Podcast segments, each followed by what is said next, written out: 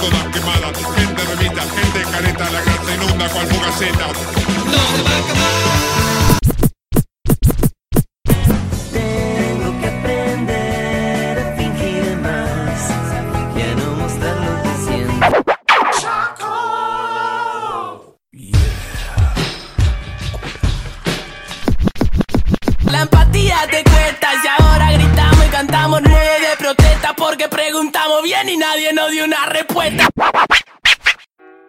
Bienvenidos a esta primera entrega de Otra Data, un programa en el que vamos a recorrer juntos algunas anécdotas, análisis e historia de la música.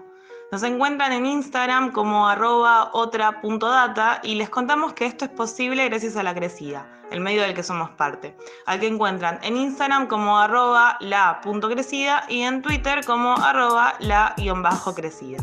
Me acompaña en este programa mi amigo Ivo, periodista, escritor y delegado sindical de poetas no leídes, que aclara que está prendido fuego y escupe flama. ¿Qué onda? Acá listo para escupir unas flamas con Jula, que como dice su video de Instagram es periodista, feminista, y está muy representada por la cita de la rapera Gata Katana que dice, esta katana tiene tres filos y uno de ellos es verde. El disparador de este programa es el trending topic que se originó a partir de la frase Somos el nuevo rock and roll. Esta frase sale del tema Sangría, estelarizado por Trueno Fit Was.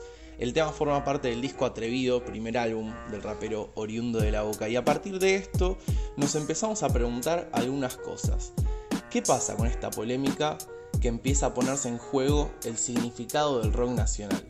Así que nos proponemos desarmar este concepto y pensar un poco que si estamos hablando de una movida que es nueva, que es emergente, que está en ebullición hace algunos años, ¿necesitamos ubicarla en algo que ya existe? Ya sabemos que el rock nacional está atravesado por distintas simbologías. En un principio, el rock argentino imita la tradición iniciada en Estados Unidos, más específicamente en Nueva York, y en el rock inglés, y surge como la voz de una juventud que puede verse opuesta a la generación tanguera, armando un versus bastante interesante.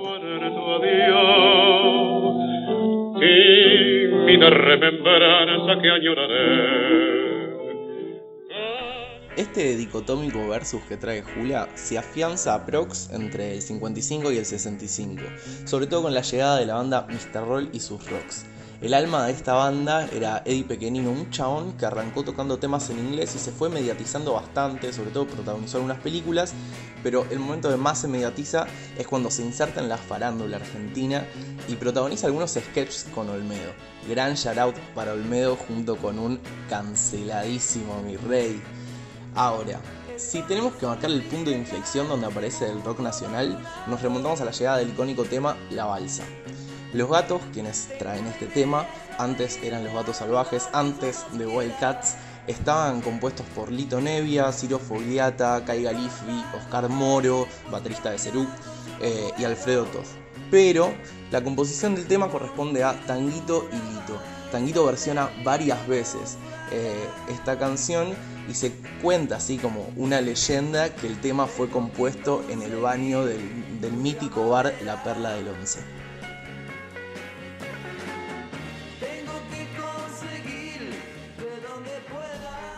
La realidad es que la idea no es pensar una línea cronológica del rock ni ahí, sino que lo que queremos traer un poco es qué hace que una generación o un género se inserte en este concepto del rock nacional. Sobre todo entendiendo que el género en sí mismo ramificó un millón y hoy no existe solo un nicho rockero, digo, tipo está el indie rock, el indie pop, rock rap, eh, y podemos seguir y seguir unos ratos largos. Pero la pregunta que se nos dispara es, ¿existen géneros que sean puros e inmutables? ¿O todos tienen raíz en algo previo? Podemos pensar entonces que ese significante se consolida en las quizás dos décadas más gloriosas de nuestra música, los 70 y los 80. Esto desde ya que es subjetivo, ustedes pueden decir, bueno, no, a mí no me gusta tanto esa época y está perfecto.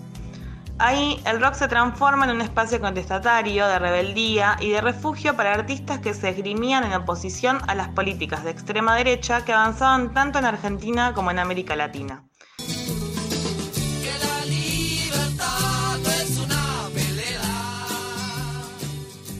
Los militares, conscientes de cómo la cultura en todas sus facetas construye un sentido común en la sociedad, comenzaron una planificación sistemática de censura a diversos artistas como Charlie, Spinetta, Mercedes Sosa, León Gieco, entre otros. Ahí está el origen. En los momentos de menor libertad para la juventud, la música se volvió la llave clave del candado que apresaba las ideas. Sumo a esto que buscando información para armar este capítulo, encontré una entrevista que le hacen a Hilda Lizarazu en la que ella le pide al entrevistador que no hable de rock nacional, sino de rock argentino, porque este término lo acuñan los militares para referirse al rock con una connotación negativa. Tantas veces me mataron, tantas veces me morí, sin embargo estoy aquí resucitando. Volviendo al presente futuro, I'm from the future. I came here in a time machine that you invented. ¿conocen a Voz y Trueno? Si no, busquen un toque en YouTube y redes que es Alto Mundo.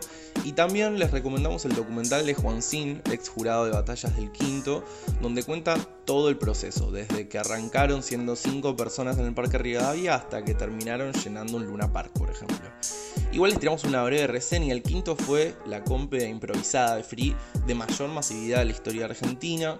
La organizaban Mufasa y Alejo, Alejo aka ICA, y por ahí pasaron trappers rappers como Echo, Duki, Daquila, Dani, Woz, Trueno, Paulo Londra y se sumaron leyendas del estilo de De Toque, Sony o Drefkila. Guachín, ¿qué está pasando? Yo tranquilo todo, fresco como el mango. No vale ni dos mangos, yo armando la jugada para nada, camarada, Diego Armando, sí. Después de tirarles esta datísima, nos situamos en la Red Bull Nacional 2017, la compa de rap habla hispana más importante de Argentina y del mundo, a la cual de ganadores se va a competir a la internacional junto con representantes de distintos países como Perú, Venezuela, Colombia, España, entre otros. Woz participa por primera vez en esta edición con debut y épica victoria y tira rimas para la memoria de, de nuestro free, pero no solo quedó en eso, sino que también en un ambiente que está súper plagado de descreencia política, homofobia y distintos tipos de discriminación, Woz en el agradecimiento al público por la victoria remarca la compleja situación que atravesamos como país y pide por la aparición de Santiago Maldonado. Y nada, también tomar conciencia hablando de todo lo que pasa, que están pasando cosas muy crudas en el país. Hay gente, mucha gente que se está quedando sin trabajo. Acaba de desaparecer Santiago Maldonado. Así que, guacho, no hay que olvidarse de esas cosas y hay que tomar conciencia, guacho. Hay que bajar los fachos esto. Gracias a todos, guacho. Las palabras de Wu generaron manso revuelo en el panorama y también empezaron a correr de ese lugar de simple bardeo al rap, generando que sea más accesible para un montón de gente y ubicándolo en una escena mucho más mediática. En paralelo también estaba un truenito que competía desde los 10 años. De hecho, el principio y cierre del disco Atrevido sale su versión pequeña diciendo que la iba a reacotar. Nice premonición, tiró ahí y muestra cómo el rap es su cuna. El chabón viene de un viejo que es Pedro Peligro, un rapero super old school que lidera el colectivo de artistas Sur Capital Clica, con quienes dan distintos talleres en barrios populares y actualmente también él es jurado nacional e internacional de distintas compes. Muestra un poco en sus letras cómo la esencia viene del barrio, tiene esos valores, se ve en su música constantemente. Por ejemplo, en el tema Atrevido, después de decir que no quiere más armas en el barrio, va a apurar a un asaltante con un mic en forma de arma blanca. Bueno, sabemos que vos tiene prácticamente una militancia política. Nos lo hemos cruzado el año pasado en diversos actos. Y además me acuerdo patente el momento en el que sale Canguro en plena veda electoral, un tema con un montón de connotación y un montón de reclamos eh, sobre la situación que estábamos viviendo en el país en ese momento. Re, y sumo un dato más, que es en el video de Melón y Vino de Voz, al principio se ve un cartel en la calle del frente de Todes en medio del zarpado clima electoral que estábamos viviendo. Bueno, podemos decir entonces que Woz está muy politizado, pero ¿qué pasa con Trueno? Yo lo conozco bastante menos de lo que lo conozco a vos. Bueno, Trueno, si bien no tiene esa militancia política, tiene banda de conciencia social. De hecho, en el disco tira bifa al gato de Mauricio. Eh, pero sobre todo representa como esos valores más populares que se pueden asemejar un toque al surgimiento del hip hop en, esta- en Estados Unidos, movida Bronx, y que se diferencia bastante del contenido que plasman los trappers así como más mainstream, que no los bardeo ni ahí, de hecho escucho y bailo, pero que van a un lugar mucho más ostentoso quizás. Desde ya que no es una crítica, o sea, pienso en cuando salió Chapeadora de Casu en el 2018, que era un tema súper empoderado y que creo que nos pasaba muchas pibas de de repente poder salir y escuchar un tema que ponía a la mujer como protagonista, la ponía en un lugar central. Eh, Nicky Nicole también lo hace en muchos de sus temas, e incluso Casu lo hace con otros artistas, pero lo que pienso es que sale un poco de ese lugar político en el que se posicionan Trueno, Woz, las personas de las que estamos hablando. Claro, no es que no puedan salir de ese mote, pero sí tiene sentido con los orígenes del trap, la trap life, la vida de trampa, el llegar rápido a la cima, meritocracia, I'm dripping, toque goteo, muestro el hielo, el oro. Em, hay una entrevista muy linda que le hacen a Zetangana, un trapero con raíces así flamencas, que hablan de tres Fs, fardar, follar y farlopa. Invita a hacer un lindo paralelo entre sexo, droga y rock and roll. De hecho, el Duco tiene un tema que se llama Rockstar, donde lisa y llanamente habla de eso.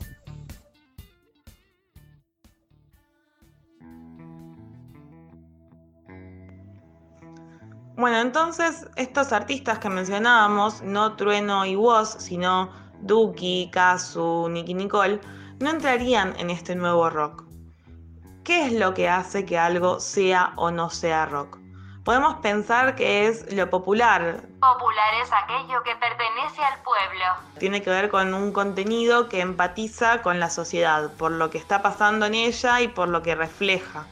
La movida de rock pre-2000 tiene un contenido de denuncia que refleja la voz de una sociedad en crisis. Estamos hablando de los 90, de un momento en el que los consumos cambian, en la que la cultura cambia, y eso se reflejaba en la música de aquellos momentos. En los últimos años nos vimos de nuevo en jaque, salvando las distancias, y tal vez por eso interpela más una lírica que exponga estas situaciones, más que la idea de champán y oro que trae el trap entre comillas más clásico. Los escuchamos, nos gustan, pero hay una cuestión ahí medio idealizada que hace que no nos pegue en lo cotidiano. Y con esto no quiero decir que solamente podemos empatizar con aquello que dice lo que nos está pasando, pero evidentemente hay algo del rock que tiene ese contenido muy presente. Para caer un toque en el deporte del cliché, ¿el rock ha muerto? Hay como un cierto quiebre, ¿no? Post-cromañón, una cultura que se ve afectada por la tragedia y que cierra un ciclo que refiere a lo masivo. Se le suma a esto, por ejemplo, los destrozos en el último recital de la Renga en Buenos Aires y se empieza a fortalecer esta costumbre de los medios por demonizar al rock. Podemos pensar como más cerca o la barría, por ejemplo, pero volvemos un poco y vemos cómo esto llega a fines de los 90 auge de la colonización cultural en la Argentina, globalización y escena predilecta de armado de una de las crisis más grandes de nuestro país. Ya queda atrás un toque lo reaccionario de temas como Señor Cobranza que protagonizó Bersuit eh, y empieza a emerger el rock birra por dos pesos en la esquina, ¿no? El famoso rock chabón. Me arrepiento de haber venido hasta acá, de haber volver un toque a la pregunta anterior sobre si hay géneros puros e inmutables. Un poco todos los géneros se fusionan, se ramifican, aparecen subgéneros y en nuestro plano, como un ratito después de lo que charlábamos, aparecen distintas ramas del rock. Deja ver una sola escuela que unifique quizás y surge el indie, la predilección de lo simple, lo minimalista, fumar porro y hablar de amor. Es como se condice con el contexto que vivíamos en ese momento. La juventud empieza a correrse de los lugares reaccionarios a través de la música tan fuertemente, porque se siente más acompañada, deja de ser todo antisistema, lógico, hay un Estado que los contempla más. Es como que en ese sentido el kirchnerismo se vuelve una meseta y empiezan a formar parte de otros espacios. Y acá entramos en un punto en donde se conjugan dos generaciones una asignada por los 90 y Cromañón y otra con plenitud política de un proceso popular. Sí, sí, sí, ambas bastante canceladas por una ola verde.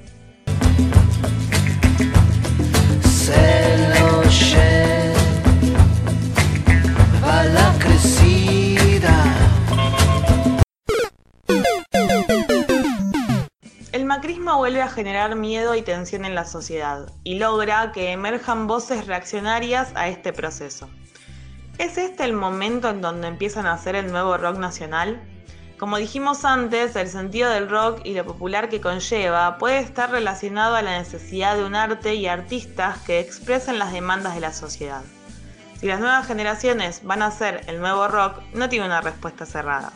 Volvemos al principio, ¿es necesario retomar algo que ya existe o podemos empezar de cero? El debate en redes que surge a partir de que estos pibes hablan de rock en una canción da cuenta de que hay una necesidad de resignificar esas palabras que están tan insertas en nuestras mentes. Mientras vemos cómo avanza, disfrutamos de lo que llegó para quedarse. Yo creo que está piola que no pensemos en las movidas emergentes como algo que avasalla lo viejo. Suma a nuestra cultura, suma al arte, a nuestro arte, nuestro y de todos los que lo compartan. Y en ese sentido, tengo ganas de leer una parte de un tweet de Acru a partir de, de todo este trending topic que me pareció súper interesante. Veo lamentable que los medios intenten desacreditar y desvalorizar lo que el trap rap está generando en la nueva generación. Aseguro que la gran mayoría de mis colegas con su corta edad y recorrido tienen muchísimo respeto por cualquier movida artístico local. Lejos están los jóvenes con hambre de crecimiento de venir a intentar reemplazar a un Charlie, Spinetta, Fito o cualquier gigante de nuestra música. Fácilmente intentan sacar de contexto una expresión que está relacionada al impacto de un sonido y a su momento histórico. Pareciera que si un artista de nuestro género utiliza la palabra rock, dijera una mala palabra o que intenta ocupar un lugar que le queda grande. La realidad es que detrás de la toxicidad mediática más de un rapper está aprendiendo y hasta colaborando con animales del rock. Ningún movimiento cultural y artístico va a venir a destruir ni ensuciar una corriente mega establecida y tan nuestra. El arte es infinito y se alimenta del todo, la barrera estética y conceptual la pone el humano. Esto fue Somos el Nuevo. Nos encontramos nuevamente en un par de semanas y les invitamos a que nos comenten los temas sobre los que les gustaría que hablemos. Gracias por sumarse a escuchar otra data. Sí, está genial, me hizo reír a carcajadas, te juro.